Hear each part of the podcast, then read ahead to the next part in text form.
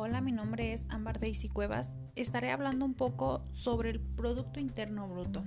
Y pues bueno, nos hacemos la pregunta, ¿qué es el Producto Interno Bruto? Bueno, pues el PIB es una forma de medir el crecimiento económico del país, la riqueza que se genera, pues hablando tanto de bienes mm, como los servicios, aunque también pueden ser las inversiones. Menciono estas tres porque estas mm, se producen continuamente en el país. Eh, bueno, hablando de los bienes, eh, pues estos son los objetos como los coches, la ropa, la comida, etc.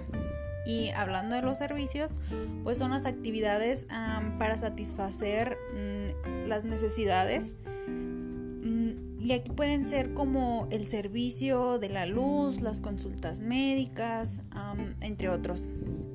Y en las inversiones, pues son como las construcciones de las carreteras, los puentes, calles, etc.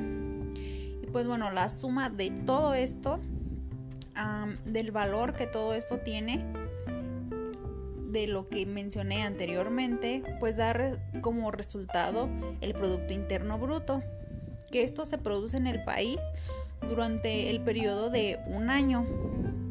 Y bueno, también Mm, por mencionar otro punto importante, es el INEGI, que este reporta mensualmente y que nos dice que cuando el PIB crece menos que el mes anterior, le llaman desaceleración. Y que cuando las cifras son negativas y el PIB retrocede durante algunos trimestres seguidos, le llaman recesión.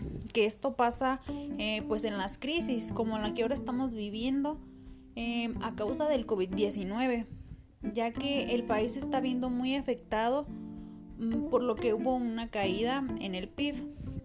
Y pues bueno, para incrementar los ingresos es importante que haya una productividad y competitividad en el país, ya que pues esto ayuda a que el PIB crezca y que todo el país esté esté mejor si todos están pues trabajando, todo el país esté progresando.